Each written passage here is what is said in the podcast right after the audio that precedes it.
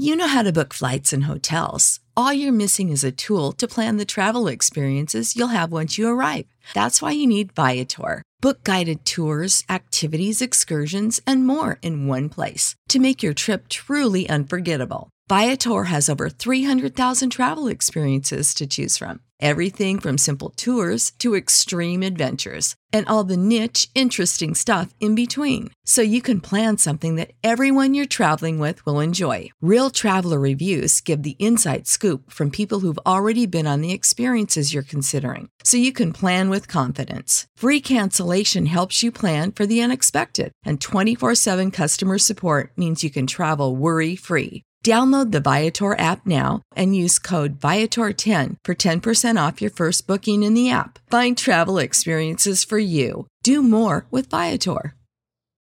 When you need mealtime inspiration, it's worth shopping Kroger, where you'll find over 30,000 mouth-watering choices that excite your inner foodie. And no matter what tasty choice you make, you'll enjoy our everyday low prices, plus extra ways to save, like digital coupons worth over $600 each week. You can also save up to $1 off per gallon at the pump with fuel points. More savings and more inspiring flavors make shopping Kroger worth it every time. Kroger, fresh for everyone. Fuel restrictions apply. 交互设计和新媒体，每种体验都值得认真琢磨。极光片语或长篇大论，和你分享我最赞的思维干货。阅读、旅行与互联网，世界大的能让一只熊在这儿啰嗦。一个人的播客，精彩永不嫌多。设计、思考与生活，听听狗熊有话说。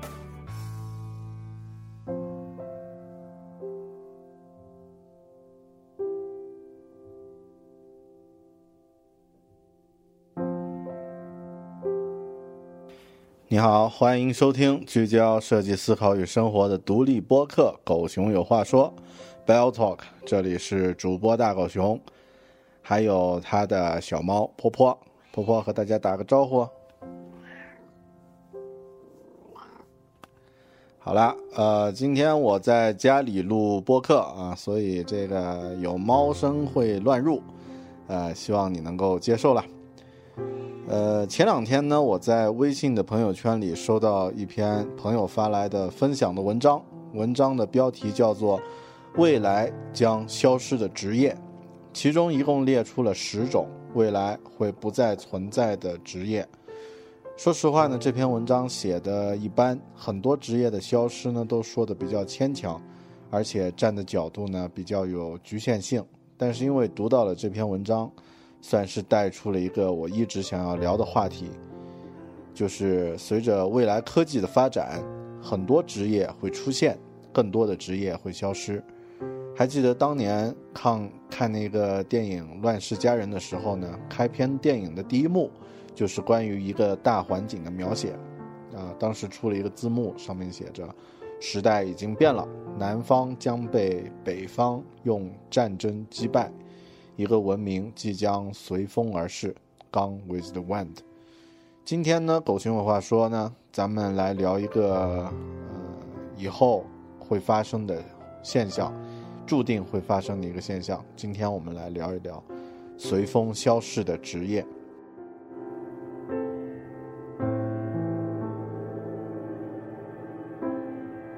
选择职业当然是一个非常重要的人生决定。只要你经历过高考之前填志愿的那个那个时候那种焦虑啊，你就会明白我的意思。就像我们当年读书时，很多人都去选择学什么工商管理啊，到了毕业的时候，你才发现呀，自己既不懂工商，也做不了管理。作为学生选择职业最头疼的就是这是一个动态的过程，所有的预测最终都有可能不靠谱。而作为已经进入社会的从业者来说呢？对职业未来的判断，这也是一种非常宝贵的能力。一些呃一些职业，一些职业呀，显而易见，它的未来不会太好。呃，任何人都可以看得出来。比如说现在还存在着的邮递员，有的职业呢，未来会怎么样？如果没有一个全局的视野，很难看得出来。举个例子啊，呃，你来听一下下面这个职业的描述。你会觉得它是一个好工作吗？呃，事业单位、国家的基础领域，与交通有关，正常的轮岗上班，基本不用加班，收入也不错，福利和待遇也非常好，坐着上班，没什么太大的劳动强度，怎么样？听起来是个不错的工作吧？嗯，这个职业呢是汽车收费站的收费员。如果你听完这期节目，你肯定不会认为这是一个很有未来的工作的。所以呢，我们这一期就来具体聊一聊，在网络移动化和高度科技化的未来，咱们的工作会有什么样的变化？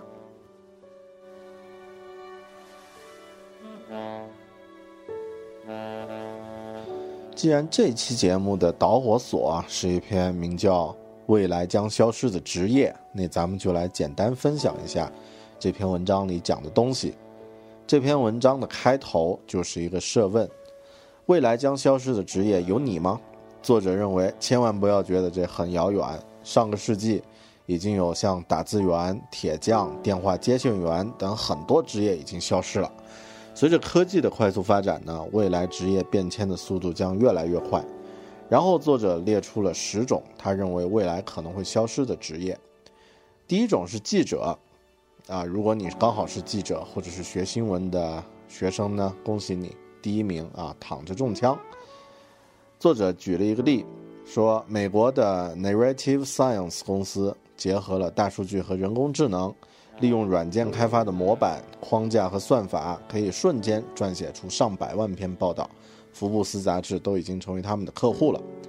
然后，互联网的出现也让纸媒的生存空间不断的被压缩。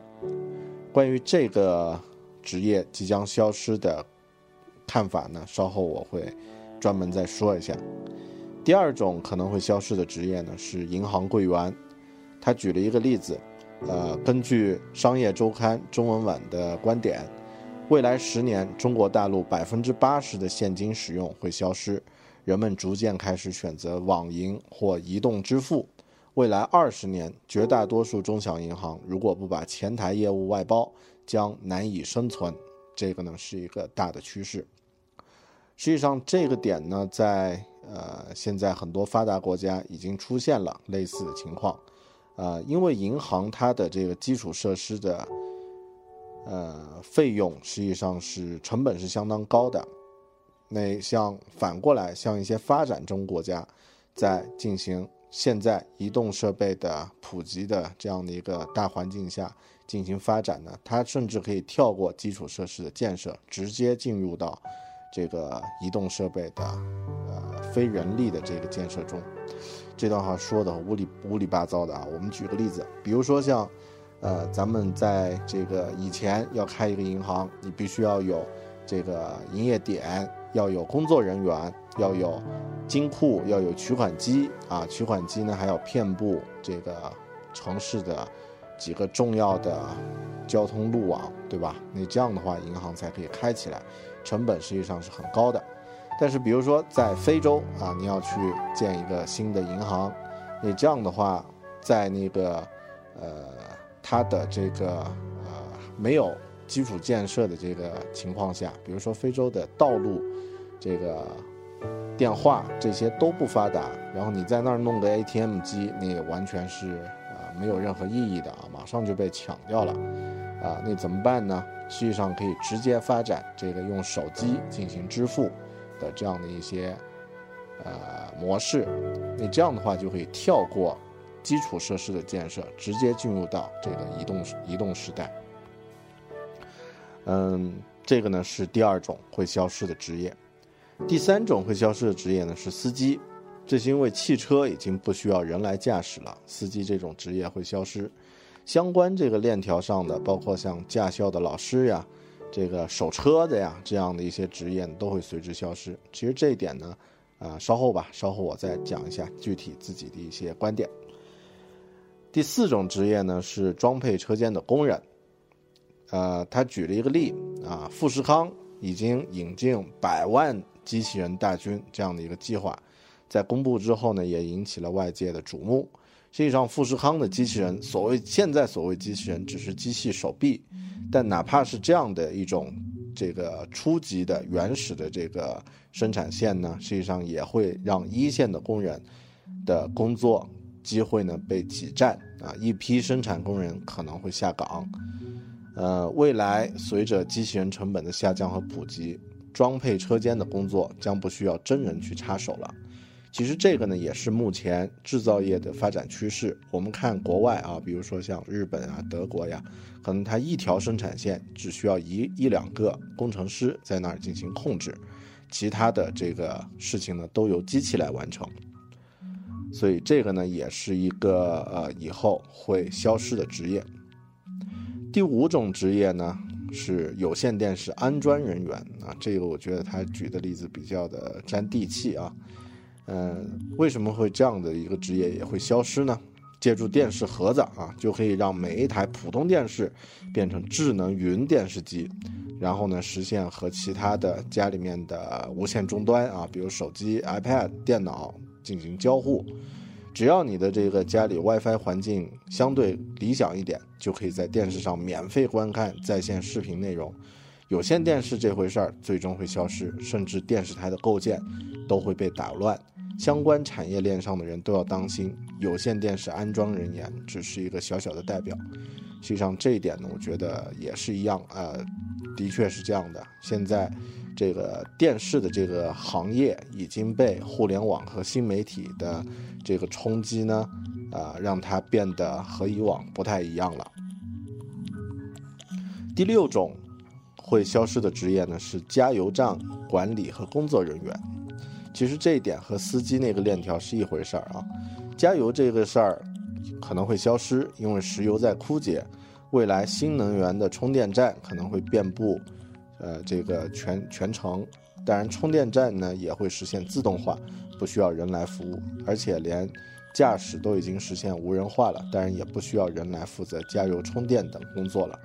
其实这一点呢，啊，现在也已经在进行现实的这个这个呃。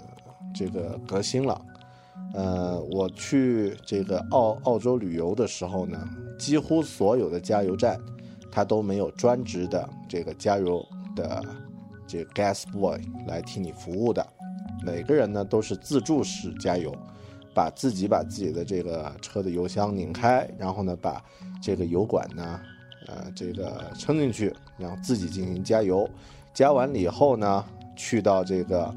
啊，小卖铺啊，一般呢，这个加油站旁边呢都会有一个这个杂货店啊，你卖一点这个杂七杂八的这个呃工具啊、食物啊之类的东西。然后呢，你告诉他你是在几号这个这个油管那儿加的油，他一看啊需要付多少钱，然后你付给他就可以了。实际上这样的话已经省掉了相当相当多的劳动力。呃，并不需要等到充电的时候才进行，这个呢是已经在消失的职业中的一个很具体的职业——加油站的这个管理和工作人员。第七种职业是经纪人和中间商，实际上中介商这种职业的悄然隐退已经是正在发生的事情。呃，信息高速公路其实也就是网络了。这篇文章这个掉书袋啊，这个网络的无限发达呢。将夺去一群人的饭碗，就是经纪人。原因很简单，他们将不会比别的普通人知道的更多。其实这一点呢，也是我们现在都碰到的一个很好的一个现象。很多事情的中间环节已经被这个消除或者是减弱了。比如说，举个我们最常见的例子，淘宝啊，呃，在以往，如果要买到一些地方的特色的商品，你需要经过很多的这个中转，啊，比如说我要买到一只浙江金华的火腿，那我可能要经过这个，呃，从这个金华火腿卖到云南这个地方呢，要有一个省级经销商，然后省级经销商呢会分给这个各个地州市，啊，有一级经销商，有二级经销商，然后后面呢再分发，那我可能在一个具体的，比如说这个。呃，特色食品店里面买到一条火腿，已经是在二级经销商，甚至是这个二级经销商再往下的这样的一个具体门店上买到的商品，为它付出的价格，我还必须要替一级经销商、二级经销商和这个呃其他的一些这个渠道的环节去买单，每个环节加百分之十，最终呢，我可能要替这个商品多付一倍的钱。那现在有了淘宝啊，有了这个这个跨地区的这种支付和购买的平台，中间的经销商的这个事情呢，全部被这个网络取代了。那这样的话呢，我可以买到。平价的东西，但是这个东西呢，确实也是货真价实的商品，所以这样的一种经济模式呢，也是互联网对我们的这个各种职业的一个冲击。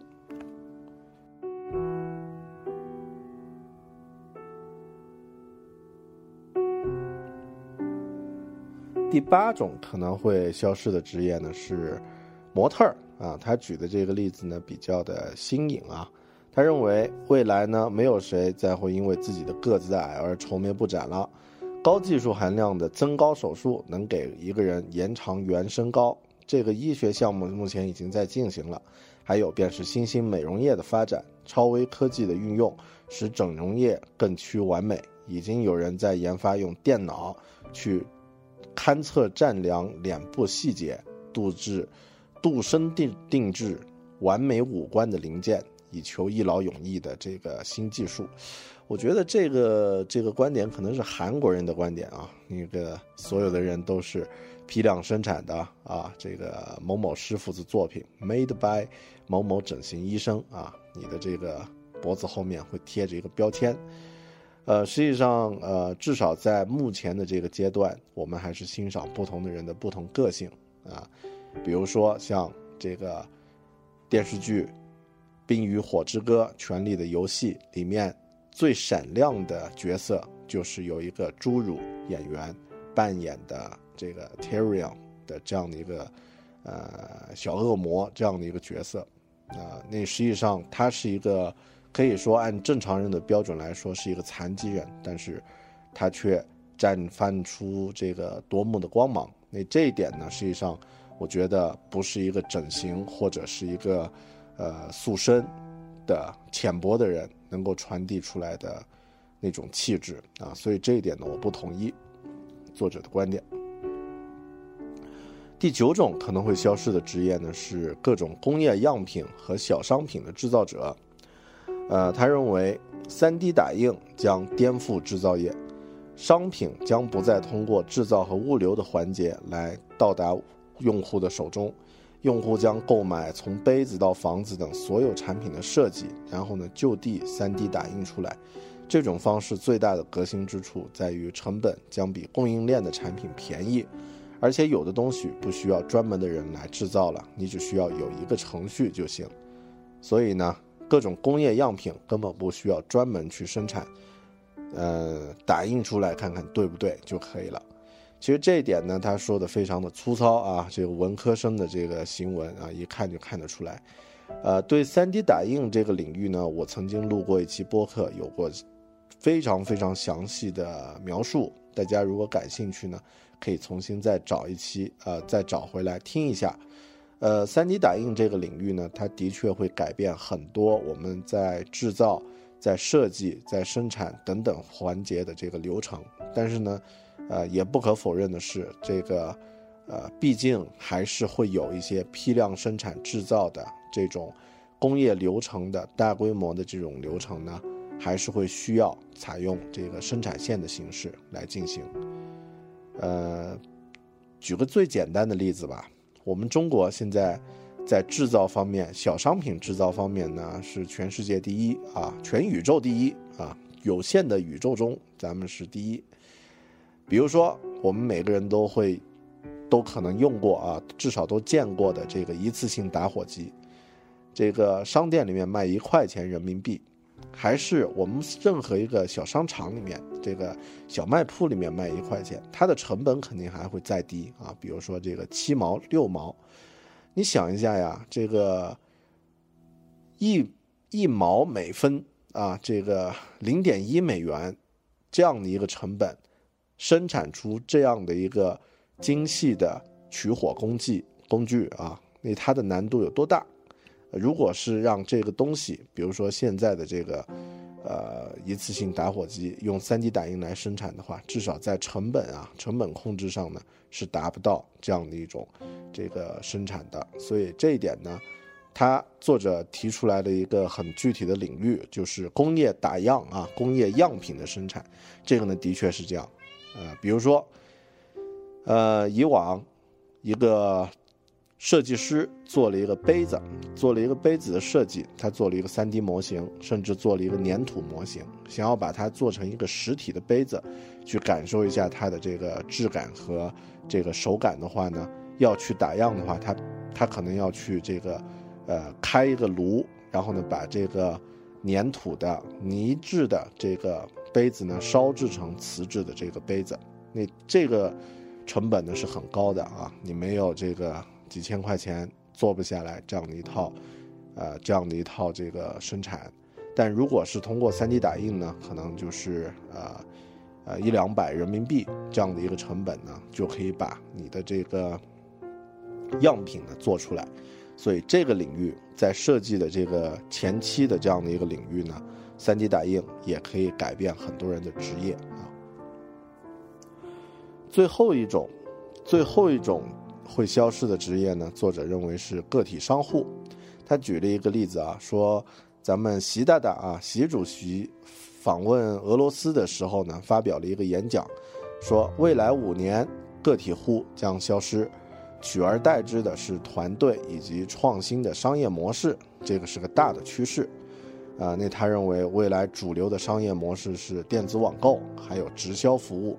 啊，举了一个例子啊，说李宁的这个实体专卖店关了，这个现在已经关掉一千八百多家了，因为电商，这个李宁的电商销售额已经超过了实体店的销售额，所以呢，呃，他可能还会再关掉其他的这个专门的这个专卖店。另外呢，未来三至五年。全国有近百分之八十的书店会关门，服装店呀、鞋店呀，也有百分之三十将关闭。呃，这个呢是这篇文章的主论点。好的，我们休息一下，来首歌，稍后呢咱们继续讲我的观点。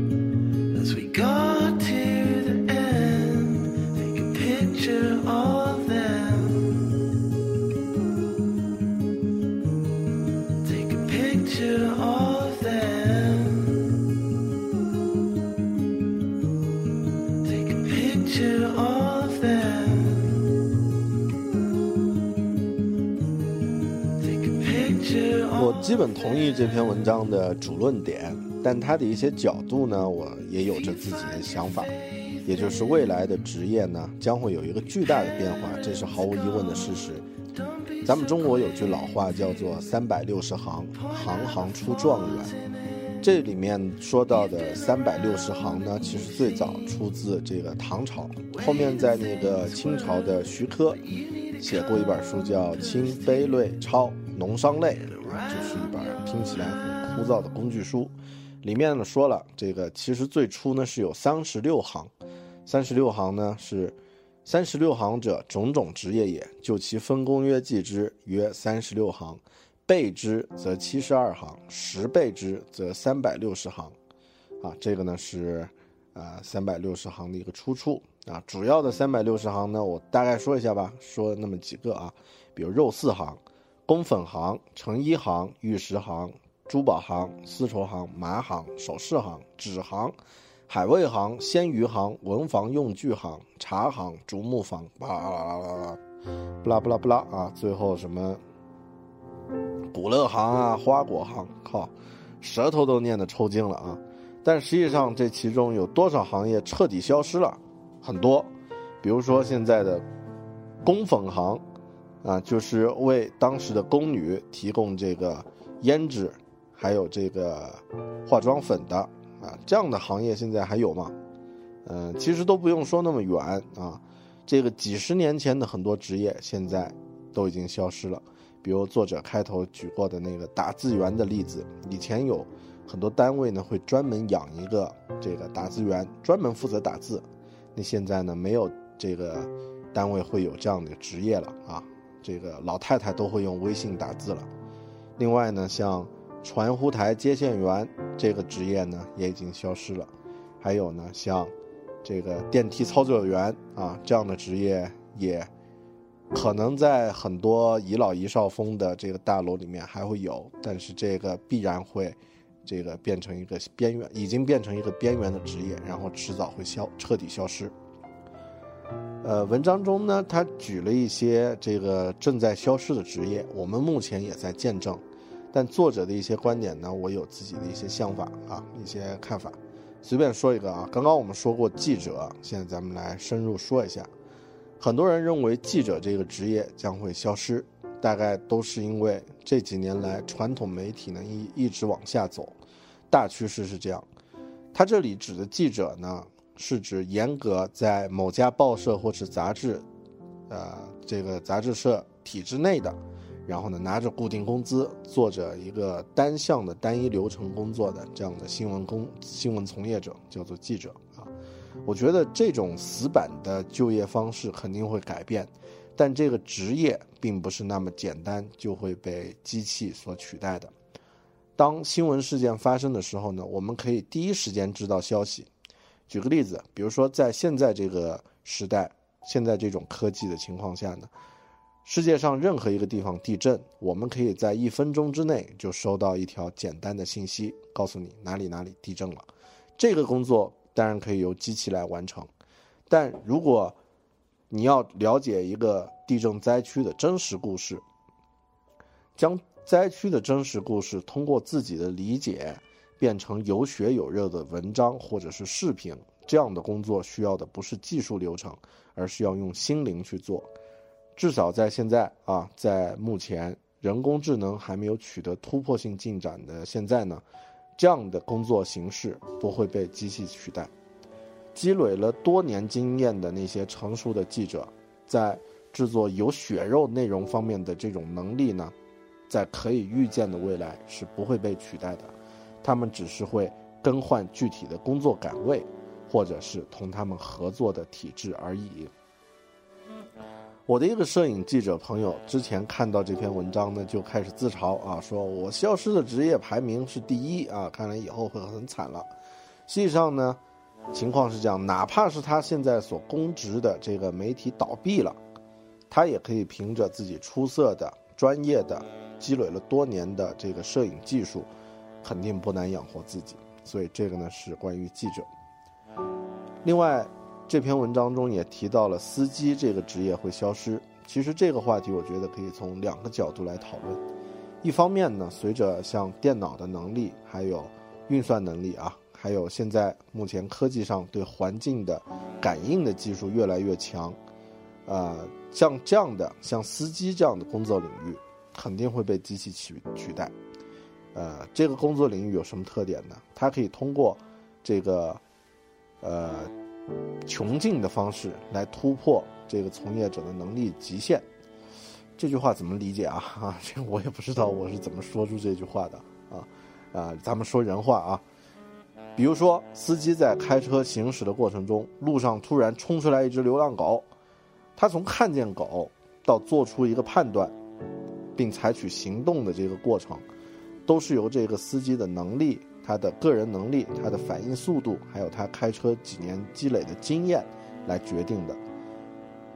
那这种决定是正确还是错误呢？只有当事情发生了，最终得到结果了，我们才能判断。但多半呢，这个结果可能会是一个悲剧，因为人的反应速度，还有人的思考和处理紧急事件的能力呢，是有限的。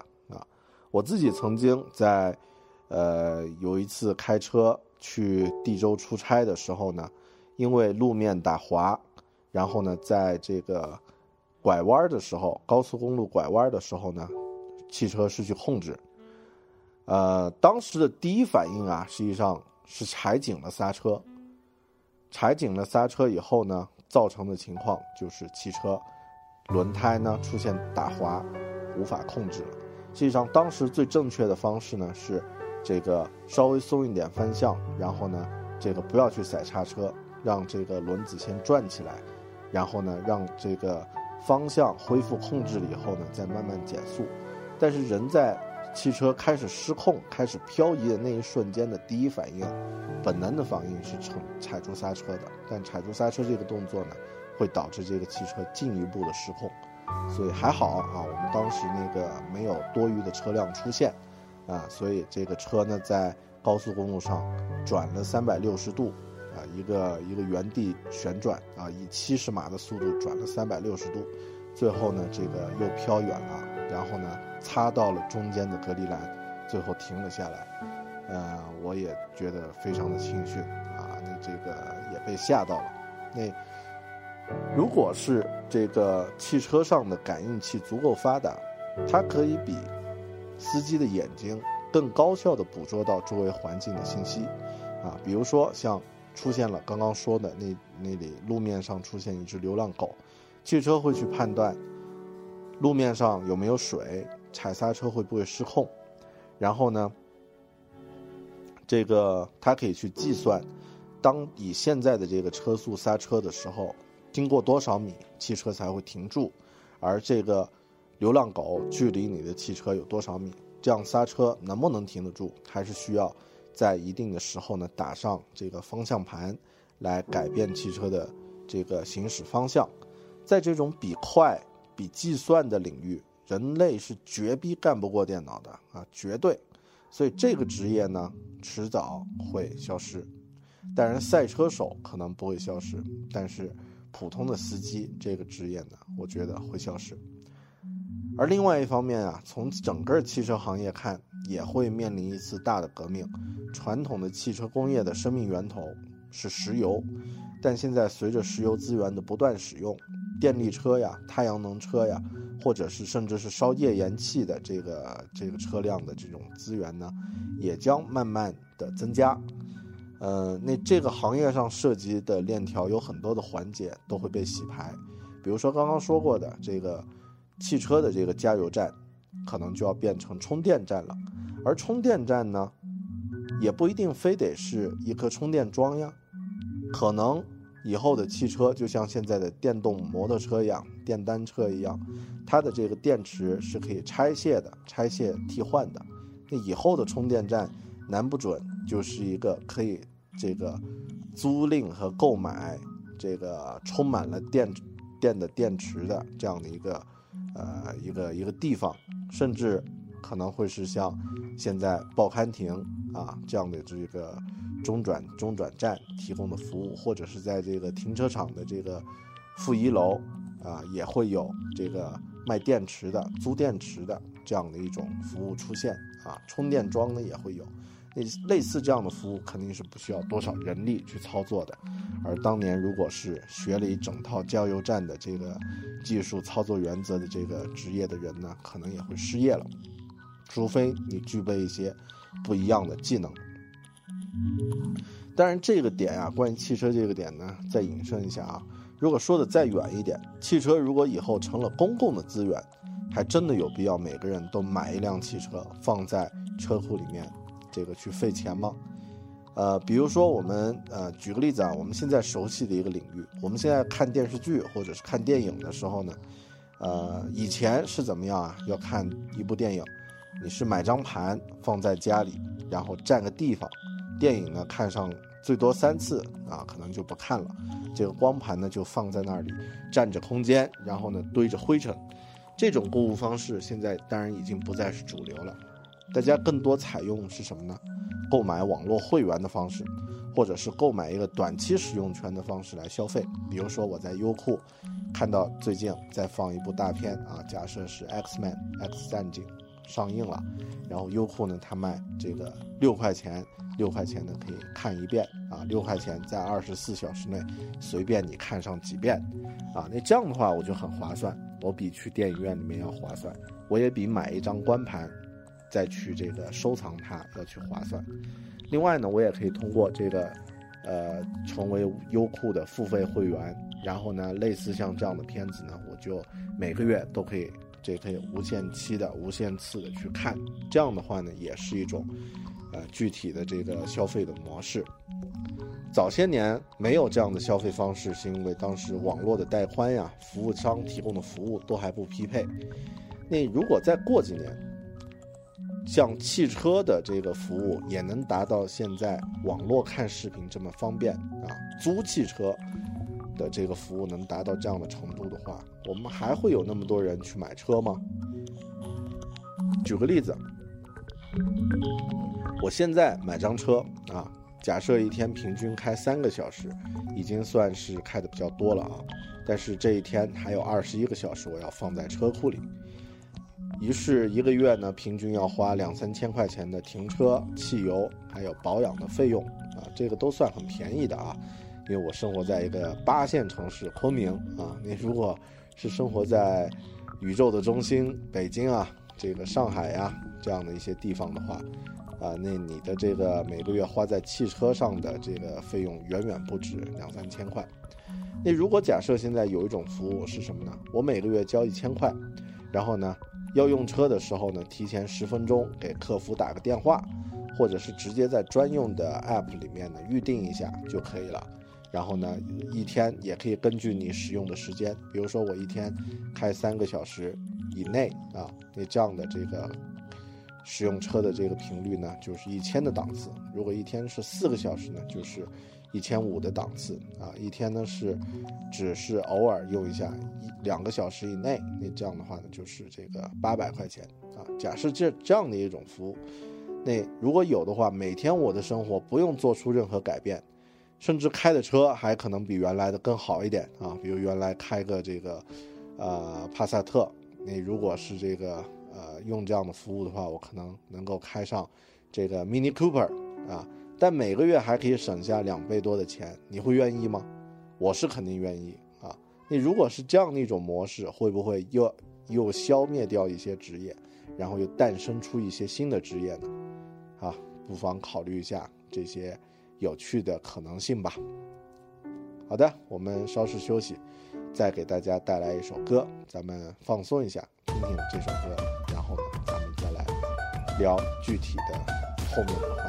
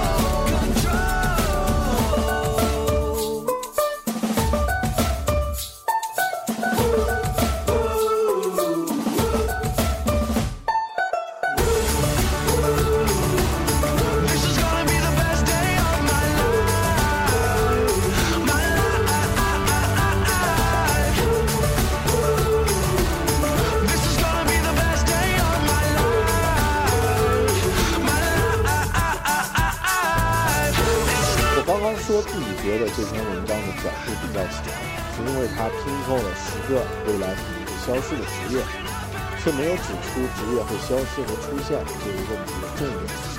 在现在这个时代，事情的变化会越来越快，职业的更替也是如此。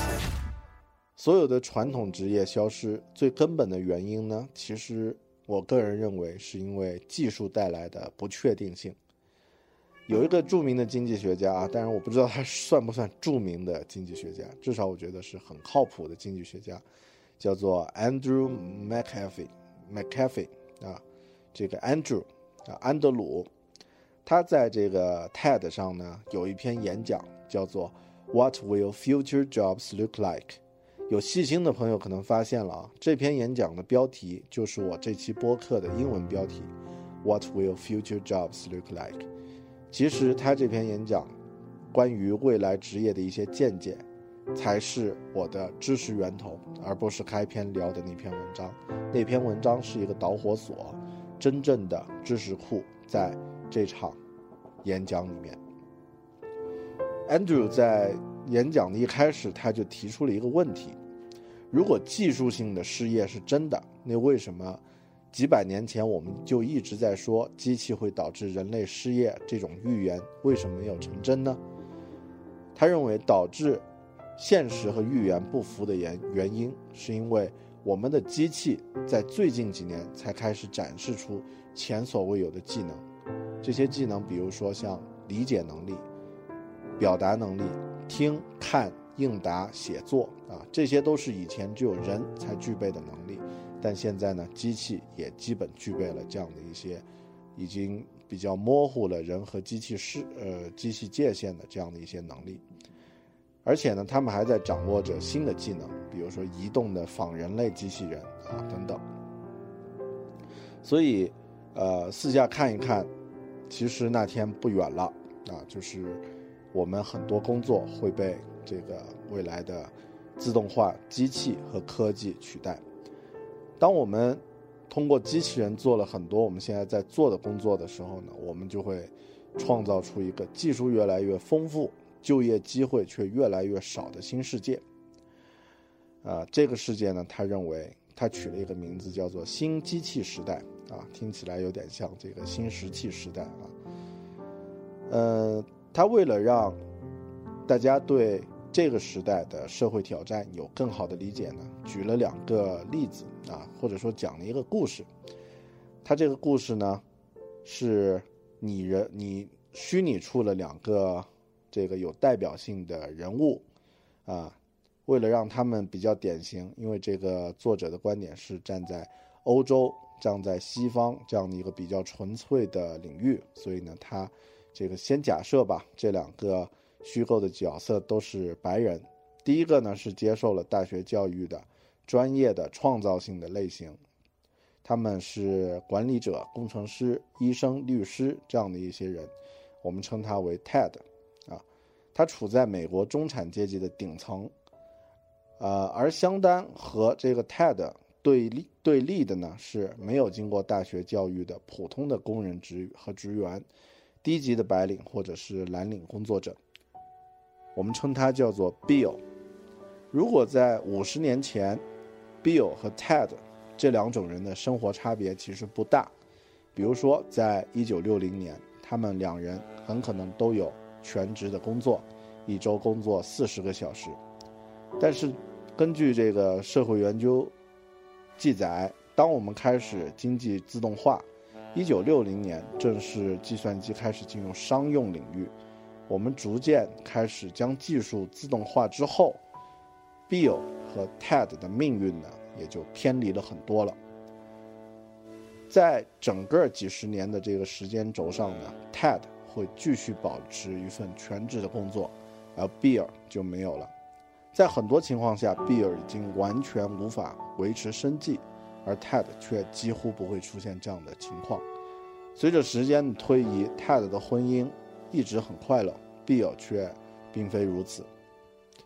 Ted 的孩子们。在双亲家庭中长大，而 Bill 的孩子却没有那么幸运。越来越少的 Bill 会参与总统选举的投票，投票，越来越多的 Bill 开始光顾监狱。这是一个普遍的事实，无论在哪一个民族、哪一个社会群体，都已经变得如此严重。这才是他所说的压倒性的社会挑战。即使是在西方这样的一个公民权利运动已经有所进展的这样的一个环境中呢，依然存在这样不平等的问题。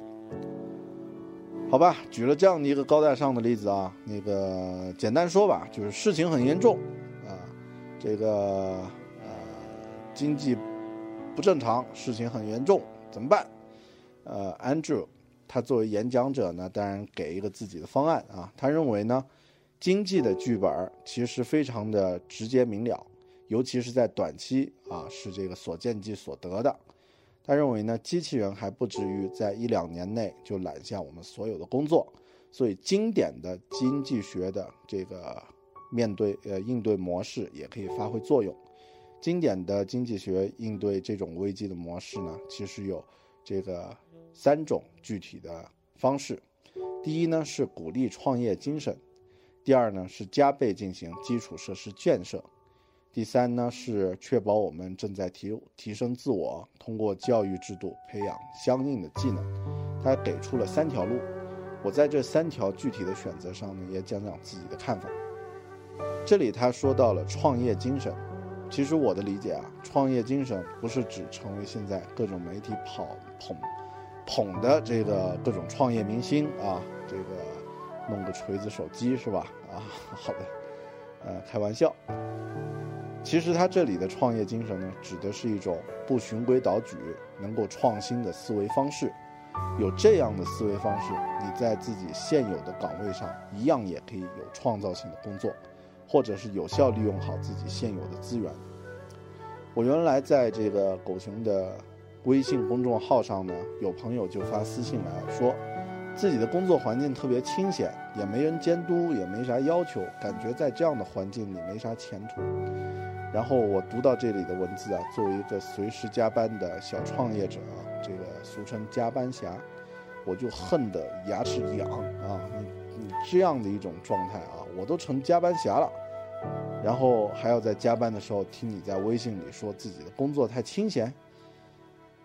嗯，举个例子啊，呃，大家知道在中国这个边陲的一个水电站叫娘子关水电站。有一个基本与世隔绝的工程师叫刘慈欣，呃，他是我的偶像，现在俗称大刘。他利用自己的这个清闲的工作环境，写出了中国最牛逼的科幻小说《三体》，这也算是有效利用了资源的创业思维啊。呃，好的，我突然发现又打开了一个以前埋过的坑啊。这个请不要再念啊，这个《三体》的专题节目了，这个不要再上诉了，我会做的啊，这个相信我。这里是创业精神啊，下一点，这个 Andrew 举的例子或者说他的解决方案是加倍的基础设施建设，其实他这里的字面意思就是指真正的基础设施建设。在二战之后呢，美国就是因为通过了马歇尔计划，才开始展开大量的基础建设、基础设施的建设，然后修了很多大坝呀、高速公路呀等等啊。不但当时呢解决了就业问题，因为它就是相当于政府招人了嘛，然后呢躲开了经济衰退，也为以后的经济发展奠定了一个非常重要的基础。这里呢，我认为。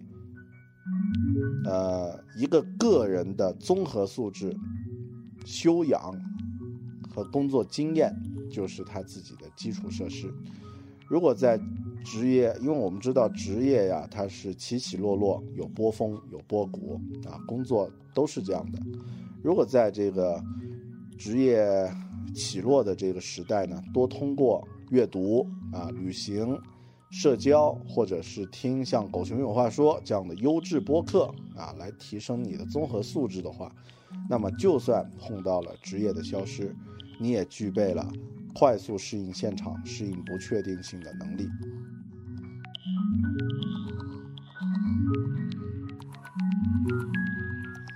第三种这个解决的方案呢，第三条路呢是通过教育来培养相应的技能。这一点呢，我觉得第一条和第二条有点像，这条和第二条有点像，但这里说的这个技能呢，我认为指的是具体的专业知识、专业领域里的学习和教育，而不是像上一条主要是以个人的修养、经验和素质这样的一些综合的东西为主。其实这个时代是一个需要不停学习新事物的时代，这个是公认的。我们每个人，只要在这现在这个时代活跃着，都是这样。呃，不断学习新的知事物和知识呢，对不熟悉的领域是这样，对自己熟悉的领域、专业的领域也是一样的。几年不学习，知识就会被淘汰了。比如说，我是做设计的，那以前呢是平面，后面呢转到了产品。产品设计啊，最后呢才转到了交互。虽然像 Photoshop、Illustrator 这样的一些软件也用了接近十年了，但是一样还是有很多进阶的功能并不熟。我们现在主要搞的是 App 的开发啊，，iOS 系统下的 App 的开发。交互的这个设计领域呢，我也是这一两年才开始接触，于是每天呢也需要保持一个学习的状态。嗯，这个呢是个人的一些感觉。那换句话，这个换一个角度说啊，哪怕是传统的设计，如果你真正去花时间研究的话呢，也是可以无限深入、无限提高的状态。我以前在一家公司做创意总监的时候呢，曾经做过一个产品的设计，还申请过专利，自己觉得自己算是业内人士了啊，至少是从业的这个设计师嘛。但是最近呢，我报了一个这个。大规模在线课程啊，MOOC 这样的一个在线课程，在网络上学，它的名字叫这个造物设计啊。在学这门课的时候，我几乎就是彻底重学设计的感觉，很多以前自己模模糊糊总结的一些小经验、小流程，在这门课程里面都有系统的讲解和分析。上了十，到目前啊，上了这个十个小时的课，啊，每周两个小时啊，应该是上了。十四个小时吧，十三个小呃十二个小时，不管了啊，就上了十几个小时的课，几乎就把我以前那份工作了三年的自己整理的知识和经验呢，全部都过了一遍。所以这个时代呢，真的是每个人都需要去认真学习的一个时代。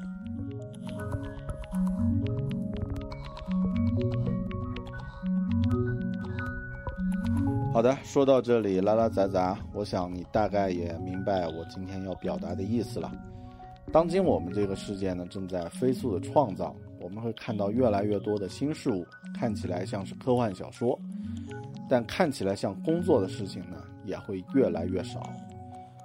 我是很庆幸自己生在这样的一个时代啊，一个可以有着诸多可能的时代。不知道听到这里，你有没有对这个？充满不确定性的时代啊，对这个职业和工作充满变化的时代，感到一点点的兴奋呢。好的，谢谢你收听今天这一期《狗熊有话说》Bell Talk。也希望听完这期节目之后，你可以拿起你的手机，和我在微信上和微博上呢讨论一下，你对今天聊的这个话题有什么样的看法。好的，谢谢大家收听聚焦设计思考与生活的独立播客《狗熊有话说》Bell Talk，咱们下期再见，拜拜。